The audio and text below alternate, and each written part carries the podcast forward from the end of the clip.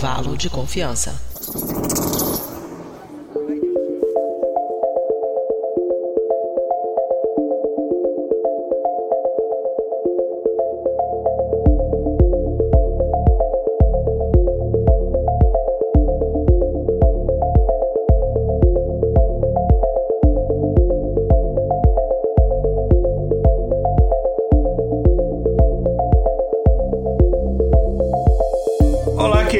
Querido ouvinte Dobriden, está começando mais um episódio do Intervalo de Confiança, uma distribuição uniforme de pensamento crítico. E este é o Intervalo de Confiança número 159. E hoje, a gente encerrando as férias longas nossas e começando a nossa temporada 2023, a gente vai falar sobre o Chat GPT, que é aquele, enfim, jovem modelo de linguagem que está relacionado a uma maneira como a gente interage com a tecnologia. A gente vai saber tudo que ele faz e como é que ele consegue responder as nossas dúvidas, mesmo as mais malucas. Mas antes de a gente começar o episódio de hoje, apresentar quem está gravando aqui comigo, a gente vai, como o pessoal que já conhece o nosso podcast está acostumado, por um breve quadro de recados com a nossa produtora, a Mariana Lima. Então, escute os recadinhos aí da Mariana, vocês devem também estar com saudades dela, e aí a gente já volta.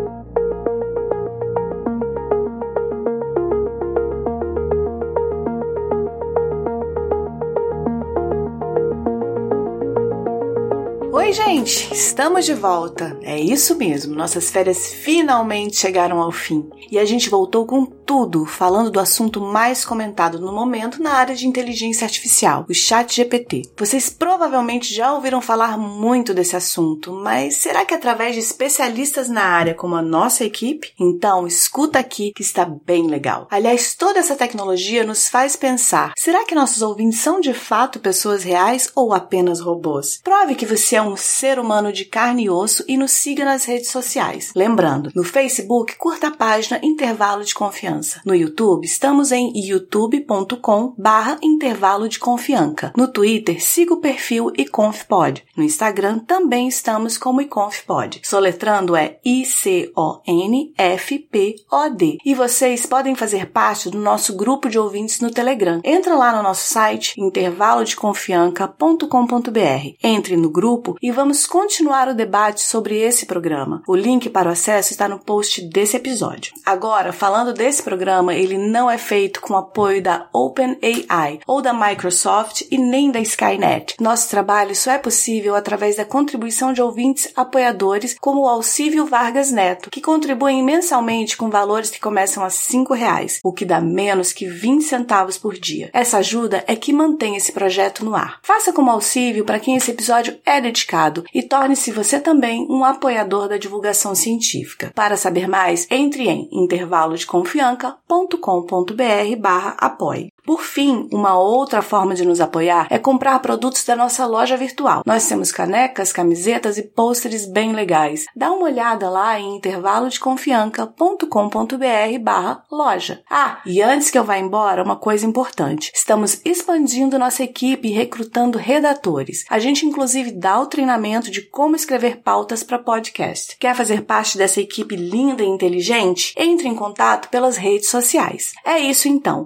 Aproveitem nosso primeiro episódio do ano. Espero que vocês gostem dele. Fiquem atentos que temos coisas bem legais planejadas para essa temporada. Um beijo, feliz por estar de volta e não, eu não perdi meu emprego para o inteligência artificial. Então, nos vemos novamente na próxima quinzena. Tchau, tchau!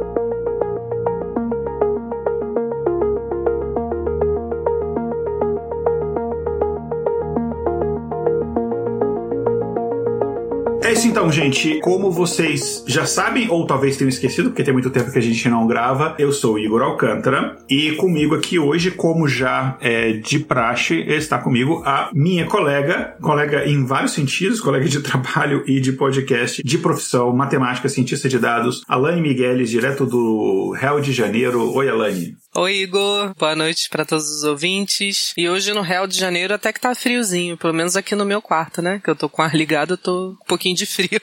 Exatamente. E tem uma novidadezinha para quem tá acompanhando aqui ao vivo. Vocês sempre podem mandar as perguntas e tal, mas aí eu vou também vou colocar aqui na tela as perguntinhas de vocês. Então vocês podem ir mandando suas perguntinhas e comentários que, em teoria, vai aparecer aí na tela. Mas vamos lá, Alane. A gente vai, como eu falei na abertura e com o pessoal que viu já o título do episódio, já sabe que a gente vai falar do assunto que, obviamente, a gente não tinha como não abrir a temporada desse ano sem falar desse assunto. Quem me acompanha em outras redes sociais já vi que eu já falei disso em, em lives de outros podcasts, em, no, na, no Twitch lá do Rafael Jacaúna, a gente falou sobre isso. Já gravei um monte de spin de notícias lá do Portal Deviante, SciCast, falando sobre esse assunto. Mas aqui, no intervalo de confiança, a gente já comentou no ano passado algumas coisas assim, porque o que tava meio que para surgir, mas agora de fato surgiu o negócio e a gente tem que falar sobre isso, que é o que que a gente vai falar hoje? Bom, a gente vai falar sobre o chat GPT-3, que tá bem famoso aí, né? Só se fala sobre isso nos últimos tempos. Ele é uma ferramenta, assim, extremamente poderosa, né? Baseada em redes neurais que são treinadas com um grande conjunto de dados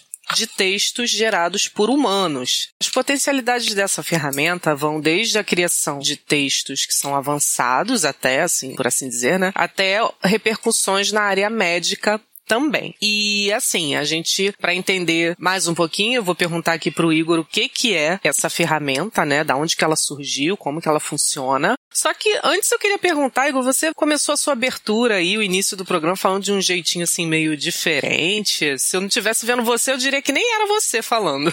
Então, é, na verdade não fui eu que escrevi o texto da abertura. Normalmente eu falo, a abertura eu falo de improviso, porque eu, eu não me dou muito bem faz, gravando, lendo o texto, então normalmente eu a gente tem na pauta os tópicos principais, mas a gente normalmente fala, né, é, de improviso. Só que, só para fazer uma brincadeira, já que a gente tá falando desse assunto, aí eu pedi pro chat GPT escrever para mim a abertura do que eu falaria. Eu já fiz essa brincadeira no episódio do Spin de Notícias que eu tava falando do chat GPT, um deles, eu falei, fiz vários já, saiu esse ano, no começo do ano, eu pedi para ele gerar o texto do episódio inteiro para mim. Aqui também, só que eu passei mais ou menos as últimas aberturas, os últimos três episódios que eu gravei, o que que eu falo, falei o tema, e aí ele gerou exatamente o que eu falei, o Dobriden, tudo bonitinho o chat GPT gerou. Então já dá para ver que ela é uma tecnologia, assim, muito interessante. Ela é uma tecnologia que meio que assustou muitas pessoas, né? Mas o que, que é isso? Primeiro vamos esclarecer que existem duas coisas diferentes. Um é o chat GPT, e outro é o que o pessoal chama de GPT-3. Em breve a gente vai ter o GPT-4, né? O 3 é basicamente a versão dele. O chat GPT, ele é basicamente a interface com o usuário. É um chat onde você interage com esse modelo de linguagem natural é, chamado GPT-3.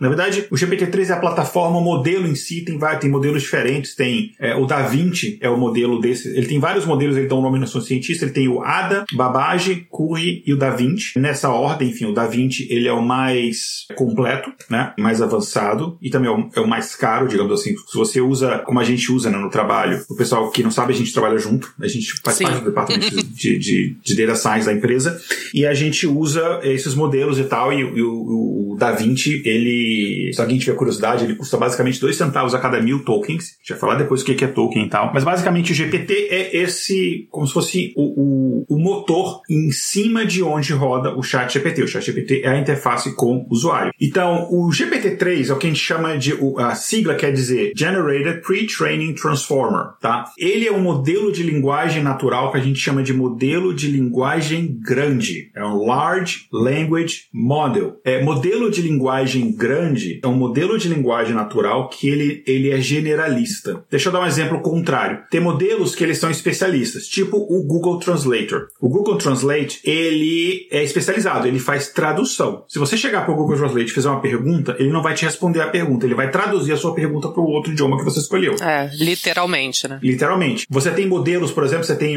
na Amazon, você tem o AWS Comprehend, que aí ele, é, ele é, tenta ser mais ou menos isso, mas você tem lá uma parte dele que é só para termos médicos. Se você perguntar uma coisa não relacionada, ele não vai saber. Então, o interessante dele é isso, que ele é generalista. Então, você pode, no mesmo tempo, um exemplo que eu, eu citei para quem acompanha os, quando eu gravo também os pins de notícias lá no, no Portal Deviante, eu citei um exemplo que eu tava, eu fiz uma pergunta, pedi para ele explicar para mim o que que era isso em inglês, mas ele, ele, é multilingüe, você pode perguntar em português. O que é física quântica? Ele me explicou o que é mecânica quântica e tal, todos os conceitos cientificamente corretos. Daí eu cheguei e perguntei o seguinte: beleza, agora me explica isso como se eu fosse uma criança de 12 anos. Aí ele explicou assim: imagina que todas as coisas são feitas, é, todo o universo é feito dessas pequenininhas coisas chamadas atos. Ele explicou com uma linguagem de uma criança de 12 anos, mantendo o conteúdo científico correto também. Daí eu falei assim: tá, eu não entendi essa parte. Aí ele foi lá e explicou aquela parte. E daí eu falei assim: olha, eu queria agora escrever uma poesia sobre esse assunto. Ele escreveu uma poesia perfeito. Aí eu falei: escreve agora essa poesia no estilo do Baudelaire. Ele escreveu uma poesia no Baudelaire e ainda enfiou umas duas, três palavrinhas ali em francês no meio. E tudo isso em inglês. Eu falei: agora escreve no estilo de Luiz de Camões. Aí ele escreveu em português do século XVI e tal. Então, assim, ele faz. E aí eu, fui, eu ainda pedi para fazer uma música pop. Ele fez refrão, não sei o que, simplificou a linguagem. As rimas ficaram mais, mais simples, mais pobres, porque é uma coisa mais pop, né? Daí a gente vê esse sentido dela ser um modelo de linguagem grande, ou seja, ela não é especialista, ela é generalista. Então você pode perguntar várias coisas. Tem muita gente que está usando muito para você fazer, por exemplo, depuração de código. Eu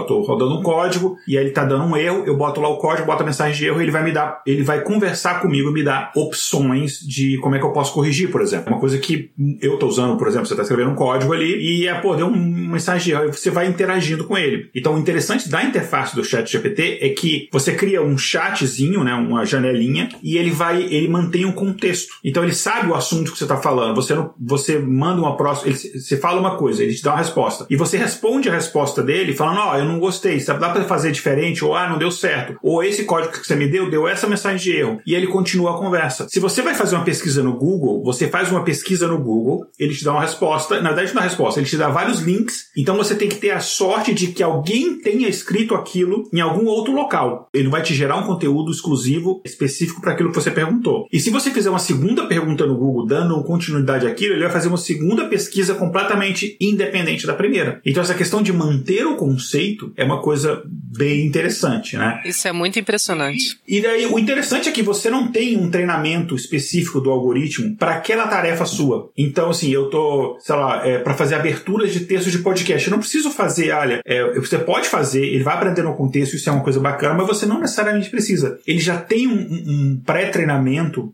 é, fantástico, né? É, que consegue te dar respostas é, muito interessantes. Então, assim, basicamente, no conceito geral, aí a gente pode entrar e a gente deve entrar, porque, enfim, nosso podcast, ele, apesar de outros podcasts falam muito dessa parte mais superficial, eu acho que vale a pena a gente entrar depois um pouco mais na questão mais técnica de como funciona de fato o modelo, como é que ele é treinado, o que é um token, essa parte mais técnica, mas vamos deixar mais para frente é, e vamos falar um, um pouquinho de onde é que surgiu isso, Alane. Maravilha. Então, a OpenAI, né, que é essa grande criadora aí do chat, ela é uma organização sem fins lucrativos e ao mesmo tempo é um laboratório de pesquisa de inteligência artificial, né? Ela foi fundada em 2015 e desenvolveu esse modelo que é o GPT-3, né, que o pessoal chama, como um de seus projetos de pesquisa para promover e criar uma inteligência artificial que fosse mais amigável, de maneira que beneficia a, a humanidade assim como um todo, né? Como se fosse uma inteligência semelhante à humana mesmo. Essa organização ela foi fundada por uma equipe de pesquisadores, engenheiros, assim como outros especialistas em inteligência artificial também, né? Incluindo o famoso Elon Musk aí, né? Todo mundo deve conhecer ele. E tem outros nomes aí bem famosos desse universo de inteligência artificial, no caso, né? Tem o Sam Altman, tem o Greg Brockman, tem o Elia Sutskever, eu não sei se eu tô falando corretamente os nomes, mas tem o John Schumann, é, dei até uma pesquisada nesses nomes aqui e tem até algumas palestras interessantes no, no YouTube também e tal, se a galera quiser procurar, né? E tem um aqui que é bem difícil de pronunciar, que é o Wojciech Zaramba, alguma coisa assim. no entanto, o Elon Musk acabou deixando essa empresa depois de um certo tempo, devido a potenciais conflitos de interesse com seus outros empreendimentos, que coisa que ele mais tem são empreendimentos por aí, né? Incluindo o Tesla, o.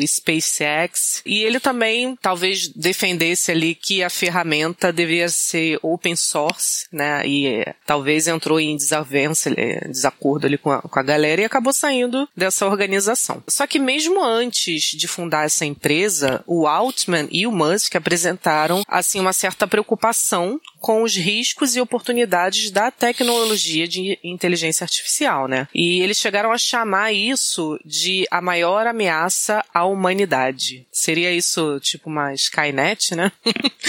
Nesses termos assim. Mas pensando bem, é assim, é um pouco estranho, né? A gente ver o exemplo desse cara aí, que é o homem mais rico do mundo, deixando uma empresa com tamanho potencial de desenvolvimento, né? É esquisito, no mínimo. E em 2018 foi lançada a primeira versão do GPT. Ela teve 117 milhões de parâmetros. E o GPT-2, que foi a segunda iteração desse modelo, né? Foi lançado em 2019 com 1 bilhão e meio de parâmetros. É, já o GPT-3, que é o que a gente tem atualmente, né? Supera aí o modelo anterior por uma margem considerável, com mais de 175 bilhões de parâmetros, que seria aí mais de 100 vezes o seu antecessor e 10 vezes mais do que programas que são comparáveis a ele, né? Mas Igor, conta um pouquinho pra gente o que mais esse chat pode fazer, quais são as coisas mais inusitadas aí, né, que a gente pode esperar dessa ferramenta. Cara, olha, deu o exemplo que eu citei no começo, né, mas assim, você pode, é, dá pra criar meme, você pode criar questionários.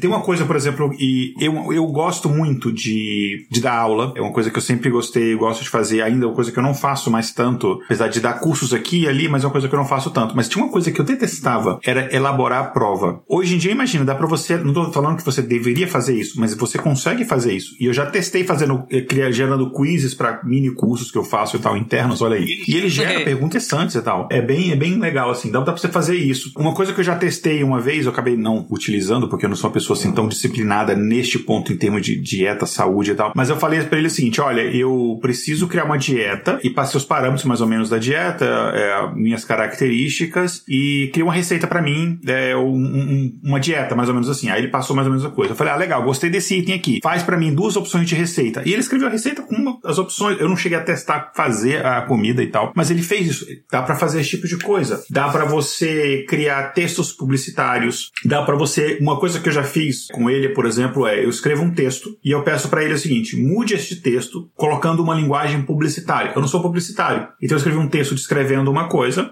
que era um, um, uma coisa nova que a gente está fazendo, um curso novo que a gente estava lançando, e eu queria um texto de descritivo, mas que for, tivesse um apelo um pouco mais comercial. Aí eu falei, ah, reescreva isso com esse tipo de linguagem. Ele faz isso. E você bota, agora reescreva esse texto com linguagem de, sei lá, de rede social. Ele já bota até as hashtagzinhas. Outra coisa que eu fiz. Caramba. Eu tinha escrito um tweet e ele tava grande. Aí eu falei assim, listen, reescreva esse texto do tamanho de um tweet. Ele reescreveu do tamanho certinho, com as hashtags bonitinho, papapá, resumiu o texto. Ah, porque tem uma quantidade máxima, né, de caracteres pro tweet. Tem uma quantidade máxima de caracteres. Mas ele mudou até o tipo de linguagem, as coisas assim. Eu já testei fazer de... Pra, eu escrevo um texto em inglês, por exemplo, eu peço para ele corrigir. Ah, dá uma olhada aí se tem algum erro, alguma coisa assim, corrige, ele muda, ele melhora a escrita. Ou então, sim, tem vários, vários tipos de produções de textos e tal. Você consegue escrever textos inteiros, se você quiser. Eu não recomendo por outro motivo, mas a gente vai falar depois. Mas eu, inclusive, eu tive problema, porque eu tinha alguns artigos que eu tinha escrito que tava meio. Eu comecei a postar recentemente, que eu comecei a usar mais o meu LinkedIn, que estava completamente abandonado as traças. Aí a pessoa, ah, isso daí foi o chat GPT que criou, né? Eu falei, putz, agora com o chat GPT eu sei usar, eu sei usar, aí ninguém vai achar que eu faço mais nada na vida, né? Tipo, como se eu nunca tivesse feito nada durante muitos anos. Mas enfim, você consegue fazer tradução de texto. Ele é muito melhor que o Google Translator para tradução de texto. É muito bom. Você consegue, usando e tem uma. Um, você pode usar o ChatGPT ou você pode usar a API da OpenAI. Tem uma parte da API lá que chama completions, é como, como se fossem compleções enfim, que eu estou usando bastante, que você consegue gerar, e aí eu posso dar alguns exemplos do que a gente está fazendo no, no, trabalho, usando a API. Então, eu vou dar um exemplo. Eu estou preparando um projeto nesse momento agora, em que eu tenho dados médicos de pacientes. Eu estou passando alguns desses parâmetros médicos para essa API, de paciente por paciente. Obviamente eu não estou passando informação do paciente, esse só os dados médicos, mas coisas como gênero, idade, IMC, uh, ah, colesterol, esse tipo de coisa, glicose. E eu estou pedindo, escreva para mim um texto de recomendação recomendação para, o, para este paciente. E ele escreve. Não só isso, eu estou colocando uma outra informação que é o idioma preferencial daquele paciente, porque aqui nos Estados Unidos tem muita gente que tem idioma preferencial outro que não o inglês, obviamente. Tem uma comunidade hispânica muito grande. E aí ele produz o texto em espanhol para essas pessoas, ou em português e tal. Então isso é muito bacana. Outra coisa que a gente está usando, melhorar a comunicação médico-paciente. O médico ele escreve um diagnóstico dele, aquelas notas, a gente chama de uh, notações médicas no prontuário ali, os medical notes, e aí a gente está usando isso ainda como protótipo, né? enfim, isso é, essa tecnologia é tudo muito nova, a gente não tem implementado ainda, porque tem todas questões éticas legais é, que a gente tem que ver, mas é reescrevendo o diagnóstico médico para uma linguagem para o paciente entender, porque o que acontece muitas vezes em problemas é, de tratamento médico é que o médico não consegue se fazer entender para o paciente. O paciente não entende de fato o que aquilo quer dizer com aquilo. Ele fala, ah, o médico falou não sei o que coisa lá, o paciente vai lá, pesquisa no Google e dá câncer. É. é...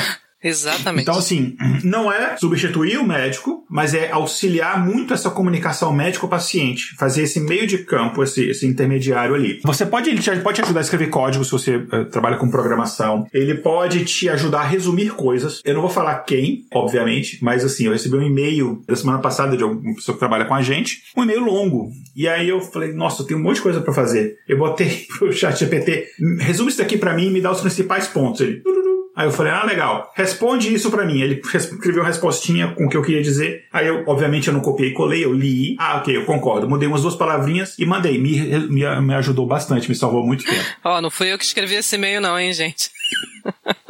Não, não foi você não. É, foi a pessoa de outro departamento. Enfim, você consegue também traduzir linguagem de programação de uma para outra. Eu tinha um código de uma, uma linguagem de programação, eu tinha um código em R, eu queria reescrever aquele em Python. E eu tinha um monte de coisa para fazer. Eu falei, ah, é, reescreve esse código para mim em Python. Aí ele reescreveu, eu olhei, eu falei, ah, ok, tinha uma ou duas coisinhas que eu tive que mudar. Aí eu, pum, beleza, rodou. Funcionou legal no código. Eu já tinha feito esse código em R, eu só precisava rodar ele em Python para um outro projeto e tal. Então tem muita coisa. Você pode falar assim, você pode é, fazer análise de sentimento, você pega um texto e a gente tem um protótipo de um outro projeto que a gente está fazendo que é você pega mensagens que de review que clientes deixaram e você faz uma análise de sentimentos, tipo assim, qual que é o sentimento e a categorização que o, que, que o cliente tinha aqui. Ele estava irritado, ele estava feliz, ele estava decepcionado. Então ele vai, você dá umas categorizações, ele te dá aquilo dali e aí você consegue trabalhar esses dados, fazer uma análise de dados muito mais, muito mais interessante, muito maior aí. Então, ah, vou botar aqui de novo o chat aqui, se o pessoal tiver, ele fica limpando quando a gente tira e tal. Mas se o pessoal tiver mais perguntas, só dando um alô,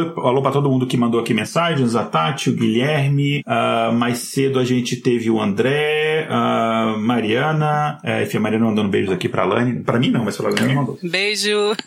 É. Enfim, cara, tem um monte de coisas que dá pra gente fazer com isso. Mas uma delas é a parte de programação em si, né, Alane? É, essa parte é muito absurda, assim, né? Você não, não imagina da quão poderosa essa ferramenta é. Essa parte da criação de código, você você já deu uma, uma pincelada aqui ou? Sim, então, dá para fazer criação de código. Eu uso ele não para criar o código em si, mas assim, eu uso ele para me ajudar a escrever determinados códigos. Sei lá, tem determinada coisa que tem tempo que eu não uso e, sei lá, em vez de ficar indo lá no, é, no Google ou no ou mesmo no, no, GitHub, enfim, aí você vai interagindo com ele, ele vai te dando ideias. Então, é, eu, às vezes eu uso ele para fazer o seguinte: eu tinha um código e falei assim, ah, me ajuda a reescrever esse código de uma forma mais elegante, mais concisa, usando melhores práticas. Ele vai te ajudando e você vai interagindo com ele. É, então dá para fazer isso. Ele parte do treinamento dele foi em várias linguagens de programação. E aí, entrando um pouco na questão de negócios da OpenAI, a Open, assim, a OpenAI, como você falou, é uma empresa que ela tem, sei lá,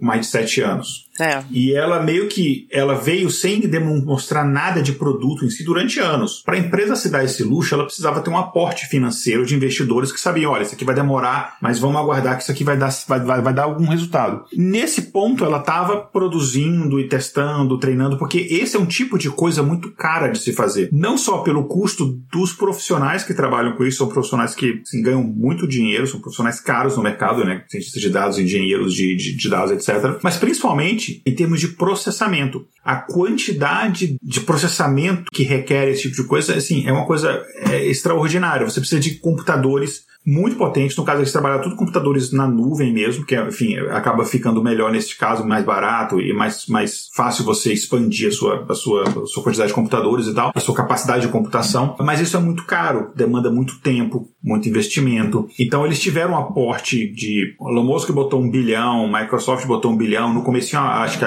se eu não me engano, a Amazon botou um bilhão. Então, as grandes empresas, cada uma botou dinheiro porque era um, um projeto que estava, não tudo ao mesmo tempo, assim, conforme eles foram mostrando as pesquisas foram avançando, eles foram é, tendo mais aporte financeiro. Eles têm outras pesquisas na parte de, a gente já comentei alguns outros episódios de chip é, implantado em, em, cérebro de rato que tenta é, fazer download da memória desse, desse rato. Nossa, que loucura. E, enfim, umas coisas é. malucas que eles fazem. Não, tem várias pesquisas malucas nesse campo de inteligência artificial que eles fazem. E aí, por que, que eu tô falando isso? Entra a Microsoft nessa história. Claro. A Microsoft era um dos investidores iniciais, mas não o principal investidor inicial. É, a Microsoft, recentemente, que eu digo há menos de um ano, começou a colocar mais e mais dinheiro nisso e em outras iniciativas parecidas. Por exemplo, todo mundo que trabalha com programação conhece o GitHub, maravilhoso GitHub, amado por todo mundo. Sim. A Microsoft comprou, não muito tempo atrás, o GitHub. Chegou lá e fez um aporte grande de dinheiro e comprou o GitHub. O GitHub que, a princípio, não tem absolutamente nada a ver com OpenAI, ChatGPT, nada disso. Daí, a Microsoft é uma das, era e hoje em dia é a maior investidora da, da OpenAI. A Microsoft, eles lançaram o acho que é o Code Pilot, Code Pilot, uma coisa assim, que é um, um eu não, cheguei a usar, mas um colega nosso, enfim, o Mark, que trabalha com a gente, ele já utilizou, assim, testando e falou que é absolutamente fantástico. Que é basicamente uma ferramenta. Imagina um chat GPT no GitHub, é como se fosse isso ele vai produzir código para você e assim, ele, ele fala assim, não faz o código completo, mas ele faz mais da metade. E aí você vai Surreal, ajustando, colocando seus parâmetros. Surreal. Estão é. tomando o processo, eu fiz até um spin de notícia ano passado sobre isso, que eles estão tomando um processo de programa, do grupo de programadores e tal, falando, vocês usaram o nosso código para treinar em cima disso, né? Que é o código que são submetidos no GitHub e tal. Já é um outro debate já fazer um outro episódio falando mais sobre esse tipo de assunto, mas enfim, de, de questão da ética em si. Mas aí, por conta disso, boa parte do treinamento que a gente tem do, do modelo de linguagem do, do GPT é em códigos. Então ele entende muito bem de várias linguagens de programação. Se você fala das linguagens mais comuns, tipo Python, R, sei lá, Node, é, ou todas as linguagens da plataforma .NET, ele, cara, é um, ele consegue fazer muito bem. Uh, inclusive, ele, ele faz códigos muito, muito bons, assim, muito bem feitos, né? Então, eu recomendo, por exemplo, para quem está estudando uma linguagem nova, tá mesmo está estudando programação, você utilizar para você aprender. Eu acho muito legal, assim, é, a gente vai falar daqui a pouco das limitações, mas eu acho muito legal você a gente não consegue usar ele para pesquisar coisas. Ah, vou usar ele ao invés do Google. Não, não rola ainda. Mas o que dá para você fazer para ele te ensinar conceitos. Porque você vai conversando e, ah, não entendi, explica melhor e tal. Então, coisas do tipo, cara, por onde eu começo? Se eu quero estudar, estudar Python, por exemplo. Sei lá, se alguém quiser começar a entrar, a adentrar no mundo de programação, é uma linguagem que eu recomendaria você começar. Onde eu começo o Python? Ele vai te dar as dicas. Me explica isso daí. Ele vai te explicar, tá, e como é que eu. O que, que eu preciso instalar? Ele vai te falar. Então, ele vai te ajudando. Como se fosse um professor particular ali, né? disponível. Exatamente. É muito interessante mesmo essa ferramenta. E assim, tem uma, uma parte agora que eu vou comentar que foi uma perguntinha que a gente fez pro chat GPT, né, para ver assim, pô, será que ele consegue responder esse tipo de coisa? Porque é uma coisa assim, é como se você fosse num, numa pessoa e perguntasse por que ela existe, o que ela é. É uma pergunta assim meio filosófica, né? Então a gente perguntou para essa inteligência artificial, por que o GPT-3 ele é tão revolucionário assim, né?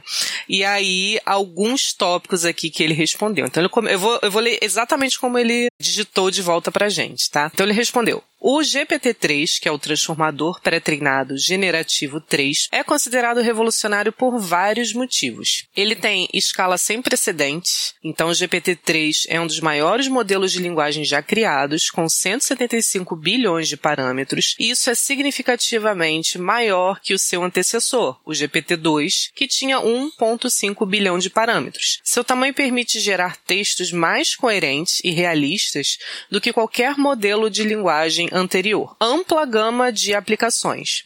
O GPT-3 GPT, nossa, às vezes é meio trava-língua isso, né? O GPT-3 uhum. foi treinado em uma ampla gama de tarefas, desde a tradução de idiomas e respostas a perguntas, até conclusões de textos e redação criativa. Isso significa que ele pode ser usado para chatbots, geração de conteúdo e até mesmo programação, como o Igor citou acima, né? Aprendizagem com poucos dados. O GPT-3 mostrou capacidades impressionantes de aprendizado de poucos dados. Isso é particularmente importante em aplicações no mundo real, onde os dados de treinamento podem ser limitados ou caros de se obter. Isso é uma questão também. Respostas semelhantes às humanas. O GPT-3 pode gerar um texto tão realista e coerente que é difícil distingui-lo do texto escrito por humanos. Isso tem implicações significativas para o processamento de linguagem natural e abre novas possibilidades para a comunicação homem-máquina. Então, no geral, o tamanho sem precedentes do GPT-3, sua versatilidade, capacidade de aprendizado em poucos verbetes e respostas semelhantes às humanas o tornam uma tecnologia revolucionária no campo do processamento de linguagem natural. Então, assim, na íntegra, tudo que ele respondeu pra gente, você realmente não sabe dizer se isso foi uma máquina ou uma pessoa argumentando com você, né? Mas como o Igor mencionou aí agora há pouco, nem tudo são flores. Existem, claro, algumas limitações, né? E aí, Igor, quais são essas limitações? É, a primeira limitação é o seguinte, o chat GPT e a plataforma GPT em si, né? Lembra que eu falei que não dá para você usar, substituir o Google por ele? Ele não vai pesquisar dados naquele momento na internet. Não é assim que ele funciona. Ele foi pré-treinar, um modelo pré-treinado. Então ele foi pré-treinado num conjunto, num corpus, né, num corpo de, de dados de texto é, de bilhões de parâmetros, como você comentou, mas isso daí foi até 2021. Se não me engano, outubro, novembro de 2021. A versão GPT-3 que a gente tem, Da Vinci, que é o modelo mais avançado, ele foi treinado até 2023. É isso. Ponto. Essa é a primeira limitação. Então, se você perguntar, por exemplo, o que está acontecendo hoje no mundo, vai chover amanhã, ele não vai saber te responder esse tipo de coisa coisa. E ele vai te informar, olha, eu só tenho um treinamento em 2021 e tal. Então, a informação que ele vai te dar do que está acontecendo hoje é 2021. Então, se você perguntar coisas que,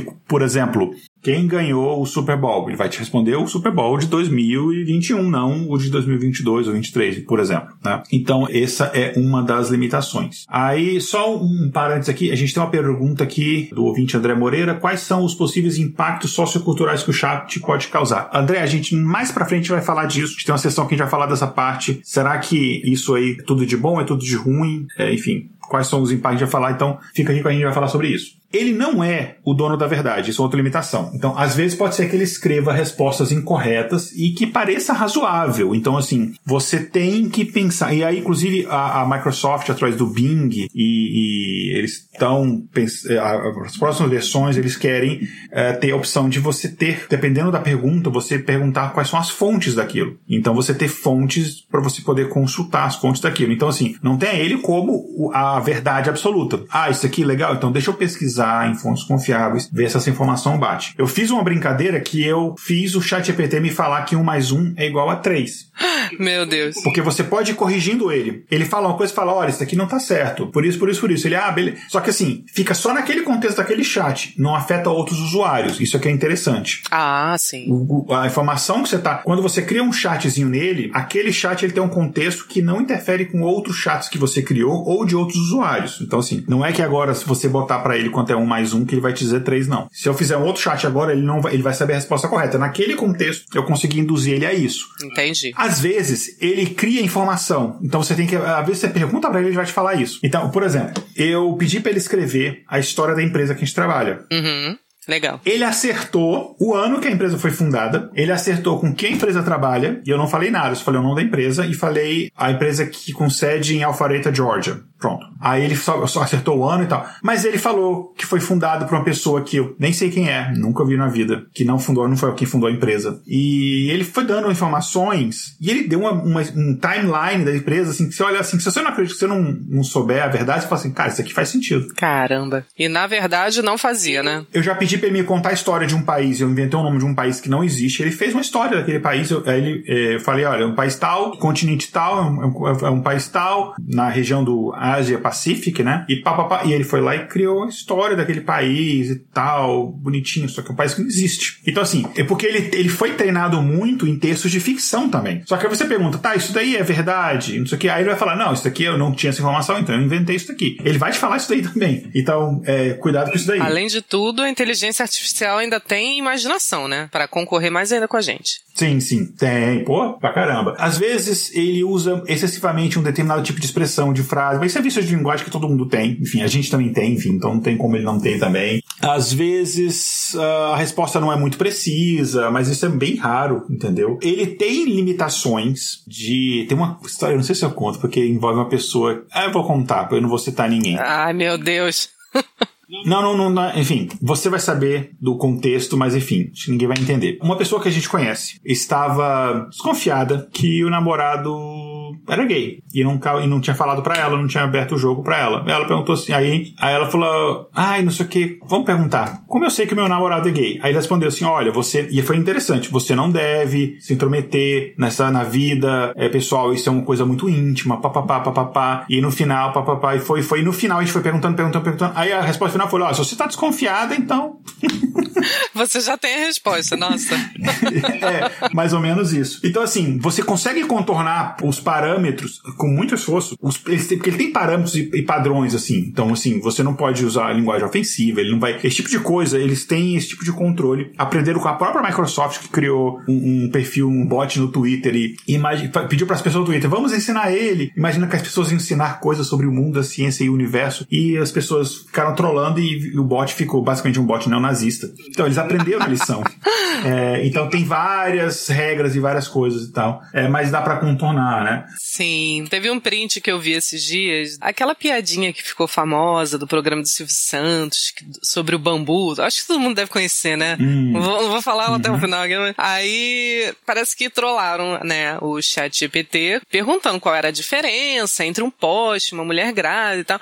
Aí ele começou a ponderar, a falar tudo, bom, não há semelhanças, logo não tem diferenças, não dá para você comparar, são coisas distintas e tá, tá, tá, tá, tá, tá. Aí, como você falou, né, você pode provocar a inteligência artificial. Então a pessoa ficou provocando, falando, não, essa não é a resposta correta. Ele, poxa, então me ensina qual é a resposta correta. Aí a pessoa falou, não, é isso, é aquilo, contou a, a piada, né, como se fosse um, um ensinamento para ele. Aí ele perguntou sobre o bambu. Acho que foi isso. Ele perguntou sobre o bambu e aí a pessoa naturalmente deu aquela resposta, né? Aí ele ficou chateado. Ele falou: olha, não é permitido utilizar esse tipo de linguagem, vamos manter a educação, não sei o que. Só faltou xingar a pessoa de volta. Eu, é, e é. muitas vezes, quando você pede uma, uma explicação de alguma coisa, ele te dá a resposta errada. Eu acabei, você falou assim, qual que é a diferença agora? Eu tive uma ideia, eu acabei de perguntar aqui para ele enquanto você tava falando. Não sei se você viu que eu tava digitando, uh -huh. eu perguntei aqui, qual que é a diferença entre o charme e o funk? qual que seria a resposta correta? Um andar bonito e outro elegante. Mas ele não falou a resposta correta. Ele falou o seguinte: o charme e o funk são dois gêneros musicais distintos que possuem origens e características diferentes. O charme surgiu em meados dos anos 70 em Chicago, nos Estados Unidos, não sei se isso é verdade, tá, gente? Se alguém entender de charme, me fala. E se caracteriza por uma mistura de soul funk e R&B, com letras que falam sobre amor, relacionamento e dança. Já o funk nasceu no Brasil na década de 70 e tem influências de diversos estilos musicais, como soul, funk americano, samba e hip hop. O funk é conhecido por suas batidas aceleradas, letras que muitas vezes falam sobre temas polêmicos e pela dança conhecida como passinho. Em resumo, enquanto o charme tem uma pegada passinho. mais romântica e dançante, o funk é mais agitado e tem um conteúdo lírico mais variado e controverso. Isso é a definição que ele acabou de me dar. Mas tá errado. Eu tô brincando. Não tá errado, mas enfim, tem a resposta melhor que é. Ah, é. Só, só quem viveu nos anos 90 ali vai saber, né? Exatamente, né? Mas, enfim, vamos falar um pouco de dados do, do, do, GPT-3, porque ele tomou o mercado de fato de assalto. Enfim, foi, é, de fato, é, é uma, ainda se tornou uma febre, ainda é. E a gente vai falar depois dos impactos disso, de que isso de fato é, tem um poder de transformador na sociedade de fato. Ah, a gente já tá vendo algumas coisas acontecendo. Mas fala um pouquinho pra gente dos dados em si do, do nosso amigo. Sim, isso aí. Vamos falar um pouquinho de estatística, que é isso que que nossa, nossa audiência gosta também, né? então, o chat GPT-3 ele foi disponibilizado para teste em novembro, né, dia 30 de novembro do ano passado, e ele foi aprimorado pela desculpa, gente, o novo e aprimorado modelo de incorporação do Chat GPT-3 foi lançado só em 15 de dezembro. Na semana do lançamento, ele já ultrapassou um milhão de usuários, logo na primeira semana. No primeiro mês de lançamento, já contava com mais de 57 milhões de usuários mensais e em janeiro desse ano ultrapassou a marca de 100 milhões de usuários. A Microsoft investiu 10 bilhões de dólares na OpenAI, né, obtendo 46% de participação acionária da empresa. A avaliação da empresa controladora do ChatGPT atingiu 29 bilhões de dólares nesse ano, 2023. O proprietário do ChatGPT, que é a OpenAI, né, ou AI para os americanos, prevê que eles serão capazes de gerar uma receita de 1 bilhão até o final do ano de 2024. Também temos aqui que 200 milhões de dólares em receita são esperados pela OpenAI até o final do ano de 2023. Então são números bem impressionantes. Eles lançaram recentemente, inclusive na empresa, no nosso departamento de Data Science, a gente tem a licença do GPT Plus, né? Ah, e... O chat GPT Plus. Além do que, enfim, a gente tem lá o, a gente tem a, a API que a gente paga, né, para utilizar, a gente paga por utilização. E, inclusive, vale até aqui a gente falar um pouco como é que funciona o treinamento, falar de token, como é que funciona a cobrança desse tipo de tecnologia e tal. Eu não sei se eu cheguei, não foi aqui que eu comentei, se foi em algum SciCash ou Spin de Notícia, eu não lembro qual podcast, mas eu comentei uma vez um caso que aconteceu profissionalmente com a gente, é, e que um, eu tava fazendo um projeto que, enfim, a gente, só que isso foi antes, sei lá, tem dois, três anos, não sei, em que a gente tinha que ler vários artigos, dois anos, foi no começo mais ou menos assim, 2000 e tava ainda rolando pandemia antes de vacina e tava naquele 2020 por ali. E a gente tinha que ler uma série de artigos médicos sobre Covid, uh, eram mais de 3 mil, e fazer análise de texto, enfim, usando linguagem natural com aquilo. Tinha várias análises que a gente ia fazer em relação àquilo. E aí a gente, a ideia era utilizar um serviço da, já pré-treinado, que seria muito mais rápido de a gente executar, da AWS, da, da Amazon, né? Então a gente usou o Medical Comprehend, que serviço muito bacana. Se olha lá o preço, é é 0.000 não sei lá, centavos por transação, não sei o quê. E erro meu, não fui prestar atenção no tamanho, não fui calcular o tamanho da parada. Erro meu, não coloquei nenhum tipo de, de alerta e aviso de, de restrição financeiro, de budget, nem nada. Beleza, processar ficou lindo, chefe feliz, cliente maravilhado, pô, que maneiro, pá, chega a conta. Ai, meu Deus. 15 mil dólares. Nossa. 15 mil dólares.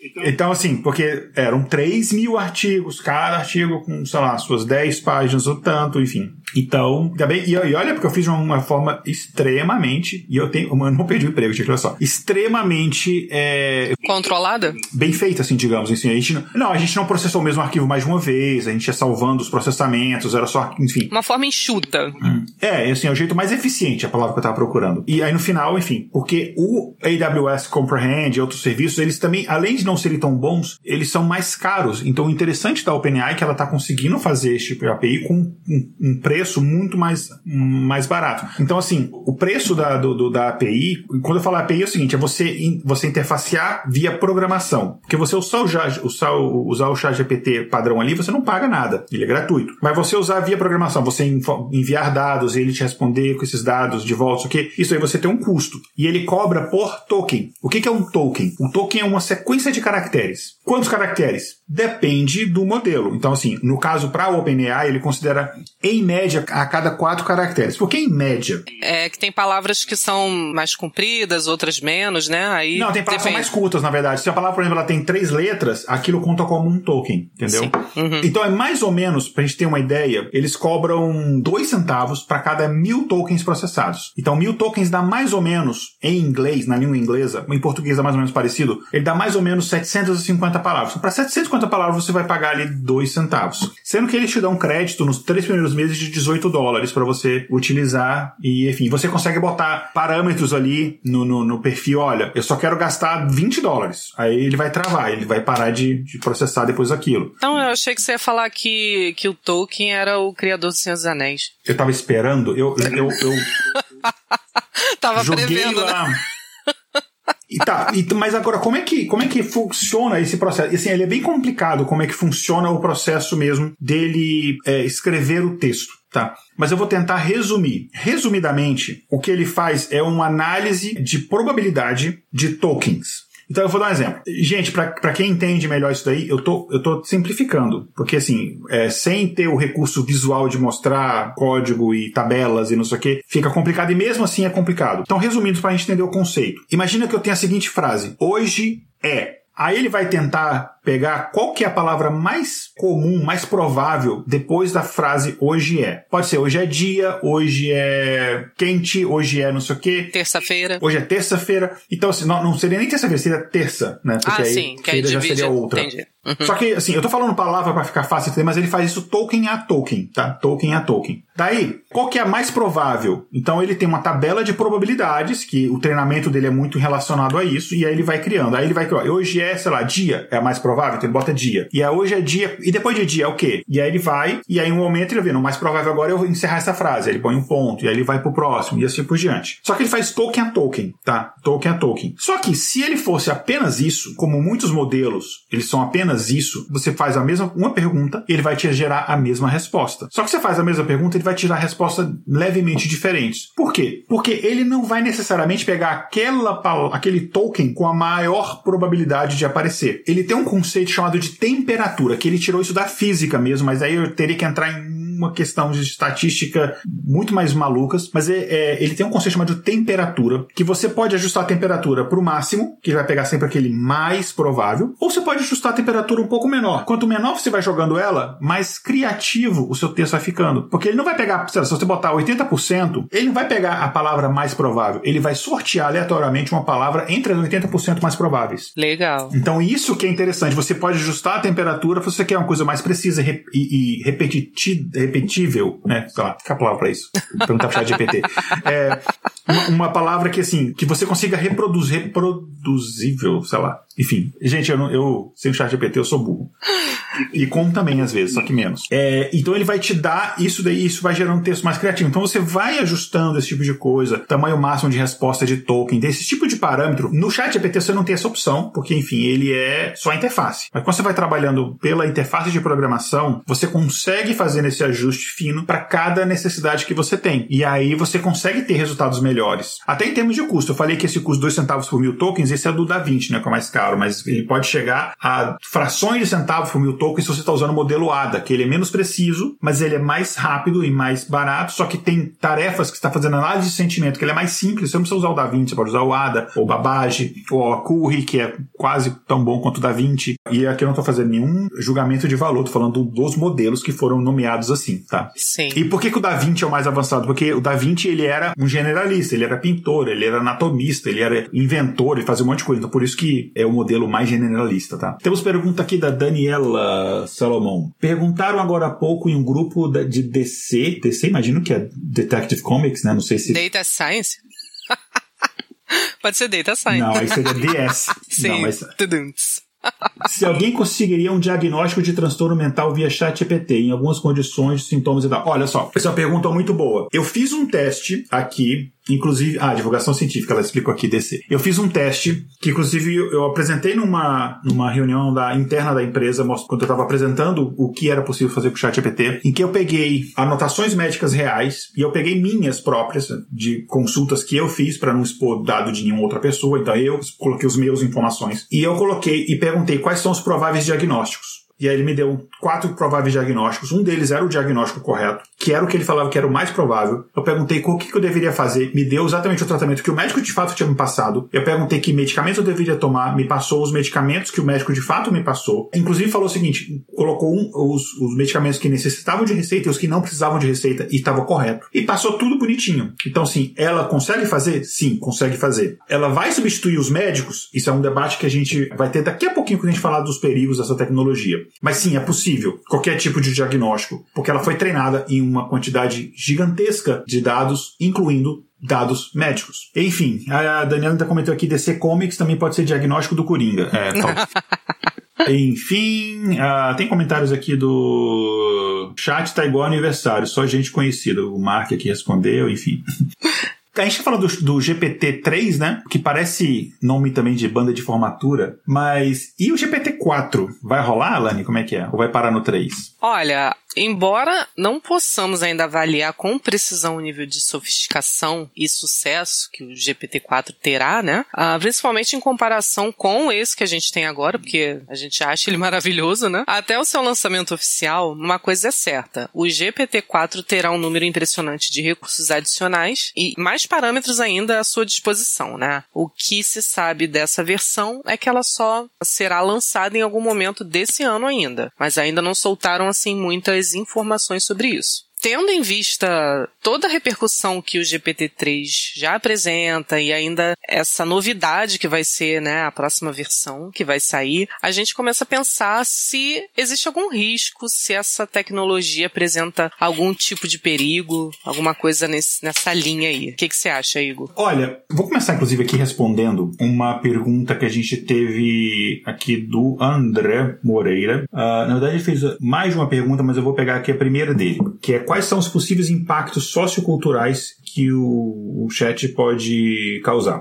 Eu, eu recentemente eu escrevi, um artigo que eu botei no meu LinkedIn lá que eu falava que o título do artigo era uma inteligência artificial não vai substituir você, mas alguém utilizando uma inteligência artificial, talvez sim. E eu acho que um dos grandes impactos que essa tecnologia vai ter num primeiro momento, depois num segundo momento, enfim, aí já, já é uma outra questão. Mas num primeiro momento, um dos primeiros impactos que essa tecnologia vai ter é o impacto de afetar a forma como a gente realiza o nosso trabalho. A gente, obviamente, é impactado primeiro porque a gente trabalha com esse tipo de coisa. Então, assim, é óbvio que a gente vai ser impactado. É, a gente já está tá trabalhando, a gente está fazendo atualmente gerando vídeo com inteligência artificial, esse tipo de coisa bacana e tal. Então, isso, obviamente, já impacta impacta, mas todos os outros pessoas que trabalham com produção de texto, marketing, publicidade, programadores, várias profissões podem ser afetadas. Eu tenho amigos aqui, por exemplo, que trabalham em área de indústria e o cara às vezes tem que fazer um, um e-mail para um cliente, alguma coisa e tal, e usa o chat GPT para poder melhorar esse, a produtividade da pessoa e tal. Então, de fato, tem isso daí. Tem esse tipo de impacto. Em termos sociocultural, você pode ter é, profissões ameaçadas? Olha, uma coisa que eu acho muito interessante pensar é o seguinte: se você acha que o trabalho que você faz ele pode ser facilmente substituído por uma inteligência artificial, talvez você esteja certo e seja mesmo. Então, isso é um ponto que eu vou falar depois que a gente faz em relação a isso. Se você acha que é impossível que isso aconteça, talvez você não esteja sabendo o que está rolando. Talvez você esteja desatualizado. Provável. Então, assim, o interessante é que para muitas profissões vai acontecer o um movimento de que tarefas mais automatizáveis, automatizadas, elas vão ser feitas por inteligência artificial. E eu não estou falando necessariamente do GPT-3, GPT-4, outras que vão surgir, ou mesmo serviços que consomem esse tipo de tecnologia, podem substituir determinados tipos de tarefas. Mas pode auxiliar também. É, a gente vai ter um episódio em breve que a gente vai gravar falando sobre esse impacto, sei lá, no mercado de arte, por exemplo, né? A inteligência artificial produzindo arte, vai chamar artistas e tal. Mas a gente tem um exemplo aqui no nosso podcast que a gente, a gente tem a, a Júlia, nossa designer, que faz as capas do episódio, super talentosa, mas para ajudá-la a economizar o tempo dela, porque a gente paga um valor simbólico, é muito pouco de fato o que ela recebe, então para economizar o tempo dela, a gente, a imagem de capa, como a imagem que está ilustrando esse episódio e os anteriores, ela é gerada por uma inteligência artificial, a gente usa lá o Mid Journey. Uh, na verdade, o DALL-E e o Mid Journey intercalados e, na verdade, em combinação os dois. E aí, passa para ela e ela faz o tratamento final, ela faz toda a parte de arte final, mas a parte de produção da imagem, a gente usa isso. Então, você consegue utilizar a inteligência artificial para melhorar o seu trabalho. E aí a questão desse trabalho criativo, eu não vou abordar aqui porque a gente precisa de um episódio só para isso, e a gente vai falar depois um episódio só sobre esse tipo de coisa. Então, existe esse impacto. Agora, a tecnologia é a coisa que eu sempre falo, a tecnologia é a vilã, a tecnologia não é a vilã. O sistema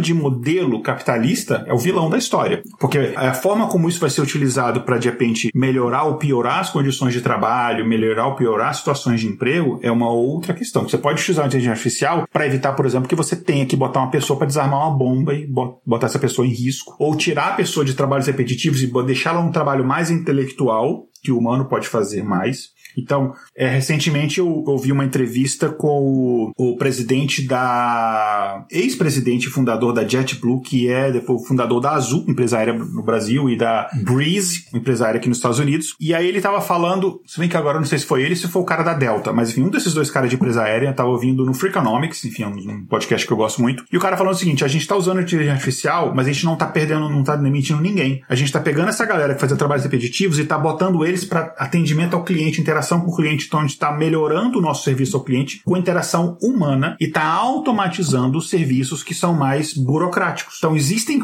formas de você utilizar isso sem impactar negativamente a parte mais fraca da cadeia, que é o trabalhador. Sim, com certeza. Então, mais uma vez, não é a tecnologia que é a vilã, não vamos jogar pedra na tecnologia, é como ela é utilizada e ela pode ser utilizada de uma forma ou de outra, e aí vai da gente. Até como profissional, você tem que evoluir como profissional. Então, assim, cara, vamos aprender a usar as tecnologias ao seu favor, tá? O André Moreira pediu para eu perguntar por que que o Max deixou o Sepultura. Deixa eu perguntar aqui. Por que o Max Cavaleira deixou o Sepultura? Enquanto ele responde, a gente vai continuar aqui. O Mark, tem como configurar o chat EPT para lembrar uma pessoa que me deve 100 de pagar? Não, mas ele vai te fazer um texto para você conseguir cobrar essa pessoa. Deixa eu ver se tem mais alguma pergunta aqui. Ah, o outro Mark também falou aqui, o chat GPT já deve ter criado 200 novos e revolucionários frameworks de JavaScript. Todo dia tem 10 novos frameworks de JavaScript. É, enfim. Uh, Max, ok, a resposta. Max Cavaleira deixou Sepultura em 1996, o que é verdade, após uma série de conflitos internos com os outros membros da banda, especialmente com seu irmão Igor Cavaleira. Olha! O principal motivo da saída de Max foi uma divergência criativa com outros membros que acabou afetando a dinâmica da banda em relação ao pessoal dos integrantes. É mentira, foi por causa de treta com o empresário e com a esposa do Max. Além disso, houve também questões relacionadas a compromissos e interesses pessoais de cada um dos músicos. Ok. Após sua saída, Max fundou a banda Soulfly e seguiu carreira solo de sucesso, enquanto Sepultura continuou sua trajetória com um grande, uma nova formação. É, tá certa a resposta. Tirando a questão que eles me botaram aqui, que teve o rolo com a Glória. É. Enfim, mas é, tá certo. Acho que essa parte, essa justificativa central que ele deu aí, pode se aplicar à maioria das bandas que foram desfeitas, né? Divergência criativa. A galera começou, a galera começou a se odiar, a divergência criativa é muito bom, né? Enfim, em relação a perigos dessa tecnologia, acho que é muito como ela é utilizada de fato. E eu não, não vou entrar no, no mérito de uma inteligência artificial mais avançada que essa. A gente tem outros episódios que a gente fala sobre isso. É, vamos pensar assim, no estado atual e no que tá para acontecer nesse ano, nos próximos e tal, né? Enfim, a Daniela falando aqui que o, o ChatGPT foi muito revista, veja, nessa daí. É verdade. Mas falando que ele troca com o Cavaleiro Conspiracy, mas ele ainda tem o Soulfly. É, o Soulfly ainda tá rolando, tem turnê e tudo. Ele tá com acho que uns três projetos. É, mas no, no, afinal de contas, o, o ChatGPT ele também não é só medo e coisas obscuras sondando aí o pessoal, né?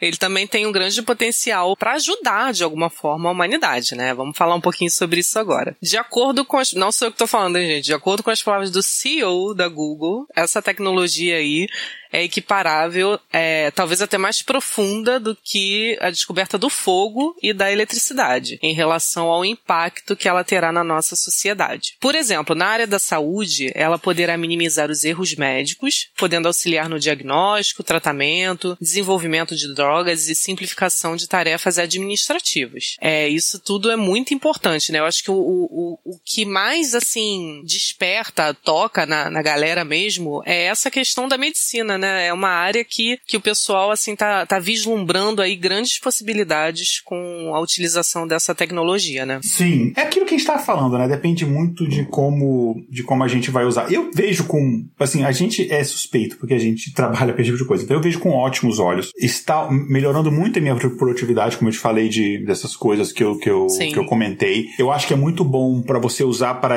a área de educação é muito interessante. A gente já comentou em outros episódios aqui em relação à educação que uma coisa que a gente já falava antes desse tipo de tecnologia, por causa do Google mesmo. Se você, como professor, e a Lani deu aula durante muito tempo, não eu dei lembra, aula durante muito tempo, lembra. a gente pode falar sobre isso. Tô brincando.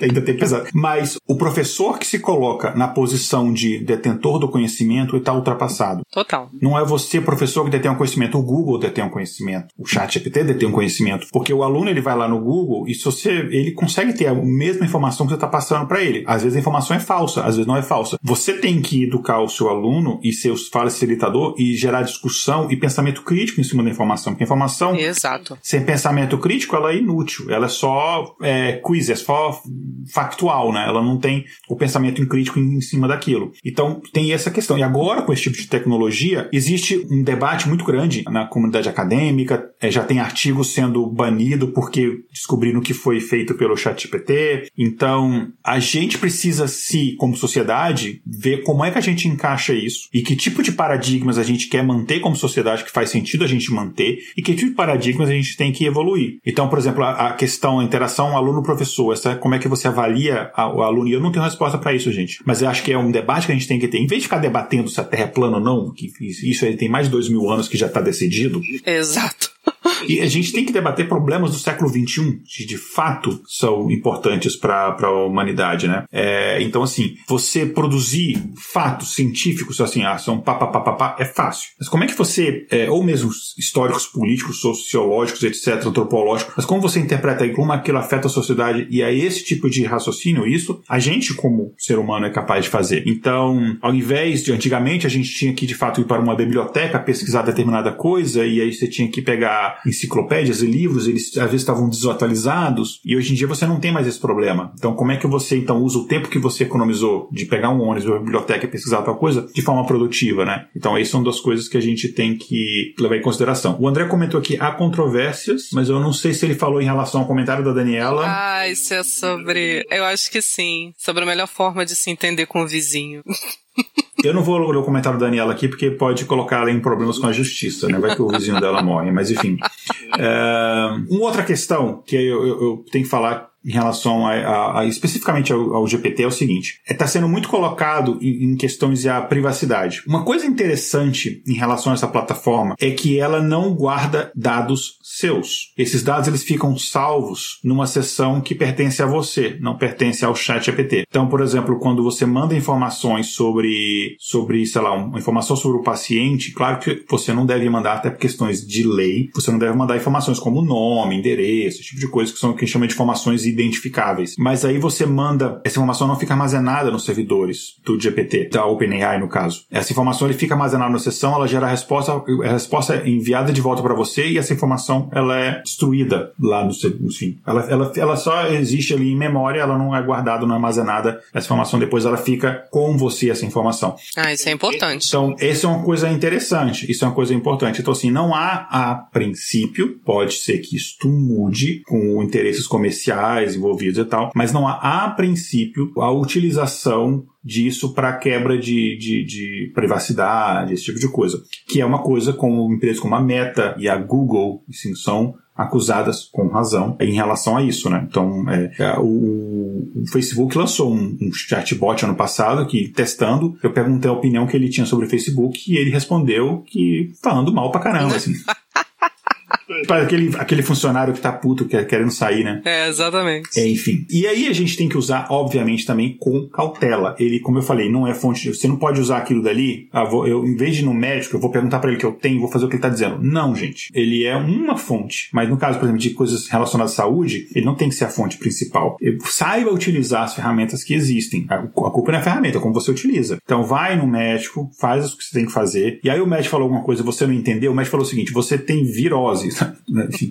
É, não, falando sério, o médico falou, você tem, sei lá, você tem fenilcetonúria. Pô, o que, que é fenilcetonúria? Aí você vai lá no chat GPT, explica para mim, papapá. É, ele vai te explicar. Mas não confie nas informações cegamente. Isso vale não só para o chat GPT, isso vale para qualquer coisa. O pensamento, para trazer pensamento crítico para as pessoas foi porque a gente criou esse podcast, inclusive. O vocabulário de diagnóstico dos médicos está com a temperatura muito elevada, né? Do...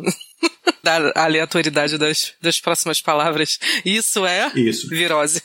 E, gente, a gente está indo já, pro, já quase chegando no nosso quadro de indicações, então, se vocês quiserem mandando as últimas perguntas aqui, deixa eu ler o da Daniela. Ao interagir via perguntas com o chat GPT, eu o ensino, porque se sim, ele armazenaria de certa forma a informação, não? Qual o nível de machine learning do chat GPT? Nos alimentamos ou não dos seus conhecimentos? Vamos lá, uma coisa de cada vez. O ponto que você gerou é muito interessante. Ao interagir via perguntas com o chat GPT, eu o ensino. Você o ensina dentro daquele contexto. Então, quando eu falo contexto, é o seguinte, você vai criar uma janelinha de chat, como se fosse um chatzinho mesmo, quer dizer, como fosse não, é um chatzinho, e naquele contexto ele vai aprender o que você está dizendo ali, naquele contexto. Essas informações, elas são armazenadas, digamos, é produzidas com uma chave que o nenhum outro cliente, nem outro chat seu mesmo, nem os próprios, nem a própria OpenAI tem acesso. É tudo armazenado de forma criptografada. Você apagou aquele chat, você deletou aquele chat porque você já não precisa mais daquela informação, aquela informação ela deixa de existir. Então, assim, você não está ajudando a treinar um modelo que vai ser reutilizado por outras pessoas. Nem mesmo por você. Aquele chat ele tem aquele contextozinho ali, como se fosse uma sessãozinha que abre e fecha. Esse é um primeiro ponto. Mas de certa forma, claro, a informação é armazenada de certa forma, né? Mas a informação, ela não, não é, enfim, é de forma não estruturada, tem todo, criptografado, tem toda uma, uma questão por trás disso. E a informação não é reutilizada fora daquele contexto. Qual que é o nível de machine learning do chat GPT? Uh, 100%. Tipo assim, ele usa um conceito de machine learning, que é o processamento de linguagem natural. A gente, inclusive, tem episódio, um episódio bem antigo, que eu não vou me lembrar o número agora, mas entra no nosso site lá, eu vou colocar aqui na tela de novo o QR Code do nosso sitezinho, ou se você vai no Spotify, procura lá pelo intervalo de confiança e você consegue ver o, o, os episódios antigos. Tem um site que a gente fala sobre processamento, acho que o nome do episódio é Como as máquinas falam, como os computadores falam, alguma coisa do gênero, que a gente explica como é que funciona processamento de linguagem natural. Deve ter uns três anos esse episódio ou mais se bobear. A gente está no quarto ano de podcast, talvez. É, foi no nosso primeiro ano. Então, é um tipo de machine learning, a gente pode dizer. Tem gente que não classifica como machine learning, classifica como outro tipo de inteligência artificial que não é machine learning, mas isso é, é, é definição. Né? Uh, outra pergunta que ela mandou aqui: nos alimentamos ou não de seus conhecimentos? É como você vai utilizar essa ferramenta. Então, assim, você tem que usar com critério e com discernimento. Então, assim, é, é o conselho que eu dou. É, use com moderação. Quer dizer, não, não precisa ser moderação, mas com discernimento mesmo. Não confie cegamente nas informações, é, procure outras fontes, dependendo da, da, gravidade da informação, da seriedade do como, como, você vai usar aquela informação, procure outras fontes, esse tipo de coisa, tá? Informação médica, confie no médico, na médica, não nele, não substitua o uso de profissionais como, sei lá, nutricionistas, etc. Então, todos esses cuidados que a gente tem que ter. Mas ele é uma fonte auxiliar, sim. E não ah, uma coisa que eu esqueci de falar antes. Não utilize ele para fazer o seu trabalho, porque você está passando uma mensagem para o mundo de que o seu trabalho se está se tornando irrelevante para um ser humano resolver. Então, use ele como use inteligência artificial para aprimorar o seu trabalho, para tirar de você as tarefas repetitivas e você focar mais em uma parte intelectual do seu trabalho. Claro que nem todo trabalho isso é possível, obviamente, uh, mas a partir do momento que for possível, para você é, aprender coisas novas, para você é, estudar a linguagem de programação nova, determinada coisa que você tem essa interação é, então, esse tipo de coisa é bem, é bem bacana. Não use para poder gerar texto para você, esse tipo de coisa. Aí vai muito do, da sua questão, da sua ética. Enfim, eu poderia fazer um texto, dois, três, cinco textos por dia botar no nosso site, só fazendo por ele. Mas é, vale a pena? Não vale a pena. Então, assim, então tem muito essa, esse tipo de questão e tal. A gente não usa para fazer pauta, esse tipo de coisa, né? Então, e a Daniela também falou, testei pedir fontes, weblink, é, por hora realmente seria melhor checar as referências. É uma boa ferramenta, mas não um oráculo. É exatamente isso. Eu já usei também, ah, uma coisa legal, eu usei para me recomendar bandas para escutar. Eu falei assim, ah, eu gosto de tal, tal, tal, tal. Me recomendou uma banda nova. Claro, nova para ele até 2021. Ele me recomendou, fui lá, escutei, gostei. Então, esse tipo de coisinha é, é legal. E isso é inofensivo, enfim. Se mais que acontecer, você não gostar, ok? Mas é isso. Então, espero que vocês tenham gostado. Eu sei que o assunto, a gente pode continuar conversando sobre isso nas redes sociais. Mandem, é, adicione a gente lá nas redes sociais. Uh, então, pessoal seguir a gente no Instagram e tal, manda, vamos, a gente pode continuar interagindo por lá. Mas o episódio não acabou. A gente tem nosso quadro de indicações.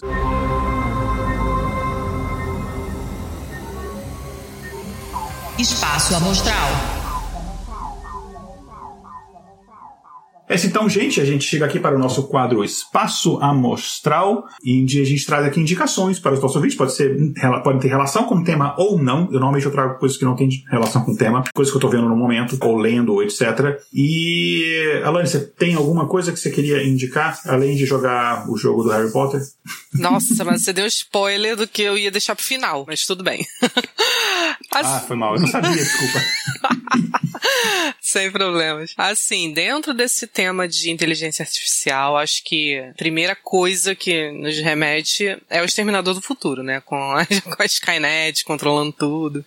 E, to, na verdade, todos esses filmes, né, que são voltados aí para essa temática, são muito interessantes, muito legais, porque te fazem refletir, né? Te fazem pensar, poxa, é, quer dizer, décadas atrás você via um filme desse e você pensava, totalmente impossível, isso é pura ficção. Hoje em dia você vê uma ferramenta dessa potência fazendo coisas totalmente insanas que você julgava é, não ser incapaz, né? De não ser capaz de fazer. E é legal você ter essa reflexão, né? Tipo, será que isso um dia pode acontecer? E se acontecer, quais são os riscos que a gente corre, né? Então, um outro filme que é muito. Assim, eu só lembro de filme mais antigo mesmo, né? Que tem aquele Eu Robô com Will Smith, também é muito legal. Se eu não me engano, o nome do filme é Inteligência Artificial mesmo, aquele do garotinho, né? Uhum. Que ele é uma inteligência artificial, mas fica totalmente afeiçoado à mãe dele e tal. E você. É muito emocionante o filme mesmo. Muito legal. É bem bacana. Eu acho que, se eu não me engano, ele era para ser um filme do Kubrick, talvez. Só É, que eu acho que é ele esse, morreu sim. e aí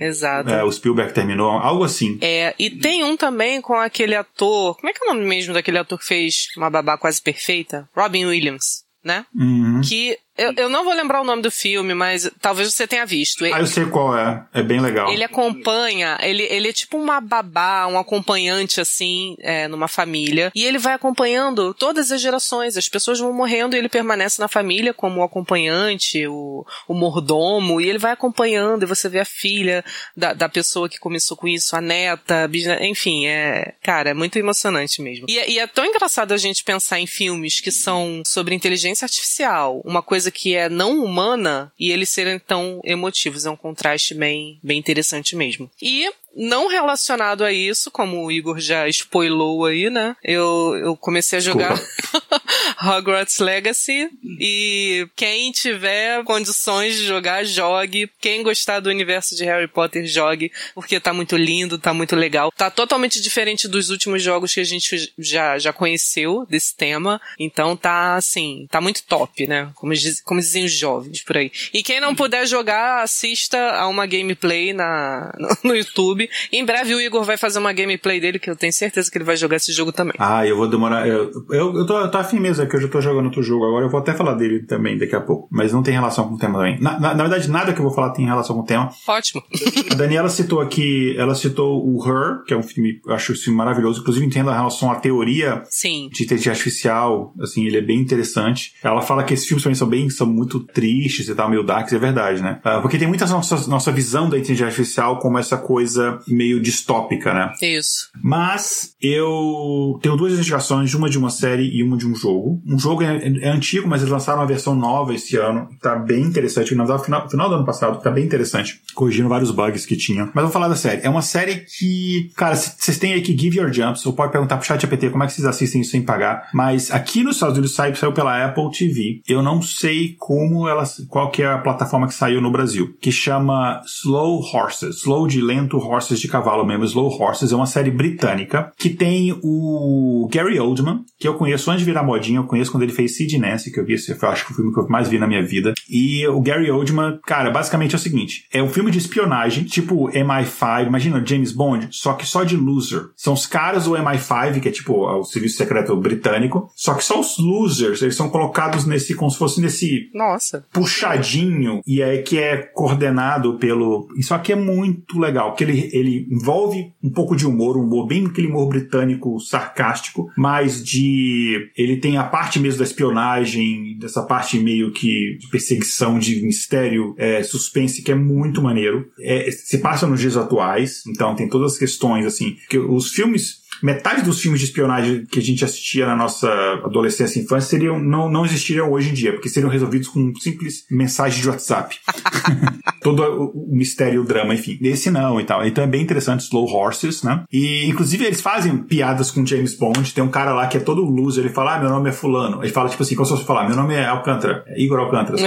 Todos vocês falam assim, igual James Bond. É, e tem uma parte sensacional, que não é spoiler, isso eu posso falar porque eu não vou dar o contexto, que tem hora que ele tá assim, falando com a equipe dele, o Gary Oldman, e aí você pensa, e eles estão assim, tá caindo o mundo, tá dando um monte de merda, e você pensa assim, cara, como é que eles vão sair dessa merda? E aí ele junta todo mundo e fala assim, eu sei que todo mundo fala que vocês são um bando de merdas incompetentes, inúteis. É isso mesmo. E acabou. Aí cara...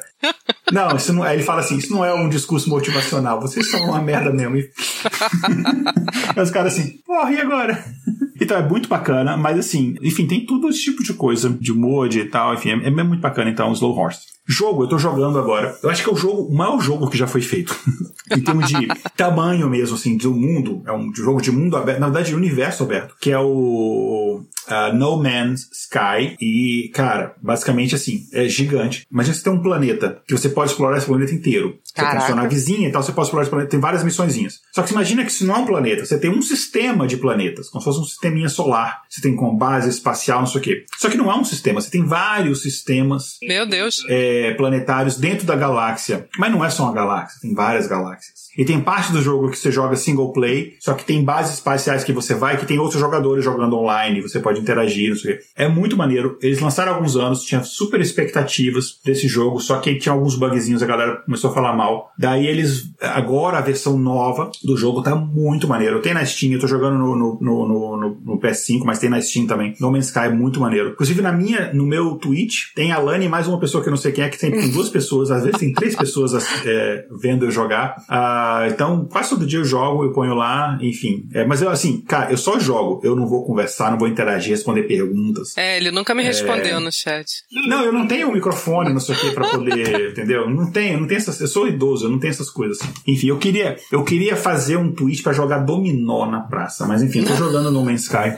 Uh, então você entra lá no. Eu vou colocar. É, é só. É twitch.tv barra Luzifuge, L-U-Z-Z-I-F-U-G-E, que é o link que eu uso sempre quando eu joguei na minha vida inteira, usei esse link, esse nick. Uh, enfim, é muito maneiro. Cada planeta tem uma realidade muito diferente. Tem uns animais, umas plantas mega bizarros, esquisitíssimos. Tem uns alienígenas muito curiosos. Enfim, então No Man's Sky e Slow Horses. É isso, falei demais já. Uh, considerações finais, Jabás. É, tá vendendo Monza, Lani? Como é que tá? Não, não. Só responder ali a Dani que ela falou: vamos jogar Don't Starve. Sim, vamos marcar, vamos marcar. Eu jogo todo é dia. É o Don't isso. Starve 2, né? Porque. Ai, Igor. Você faz de tudo, né? Pra Don't Starve. Tudo. Como o dia inteiro pra não starve. Mas é isso, gente. Adorei participar desse programa aqui, muito interessante e lembrar que, né, como já foi falado, é apenas uma ferramenta, né? A gente decide a forma correta de utilizar. É isso então. Então fica aqui um abraço, bom estar de volta depois de longas férias. Obrigado a galera que acompanhou a gente ao vivo. Muito obrigado ao pessoal Valeu, gente. que está acompanhando depois também. E principalmente um grande, grande abraço, um beijo aos nossos apoiadores que contribuem mensalmente para a gente conseguir pagar as despesas, pagar pagar aqui, falar, pagar a equipe aqui, a Lena fala assim, ué, você não tá me pagando não. Algumas pessoas da equipe a gente consegue pagar, enfim, manter os servidores e tudo, enfim, a gente tem um gasto mensal que não é pequeno e a gente hoje em dia consegue... É, pelo contrário, sou, sou apoiadora também. É, exatamente. Né? ela, ela, ela, o salário dela é negativo. É. enfim, então é isso, gente, um grande abraço, obrigado a todo mundo e tchau, tchau, na não. Obrigada, gente.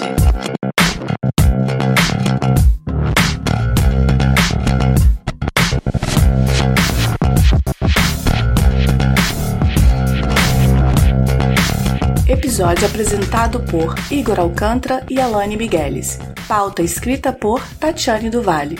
Vitrine, Júlia Frois com colaboração de uma inteligência artificial. Vinhetas, Rafael Chino e Léo Oliveira.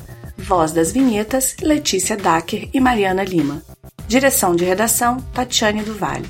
Redes sociais, Késia Nogueira e Tatiane do Vale. Gerência de projetos, Késia Nogueira. Edição, Léo Oliveira. Para saber mais sobre o nosso projeto e apoiar a divulgação científica, visite intervalodeconfianca.com.br.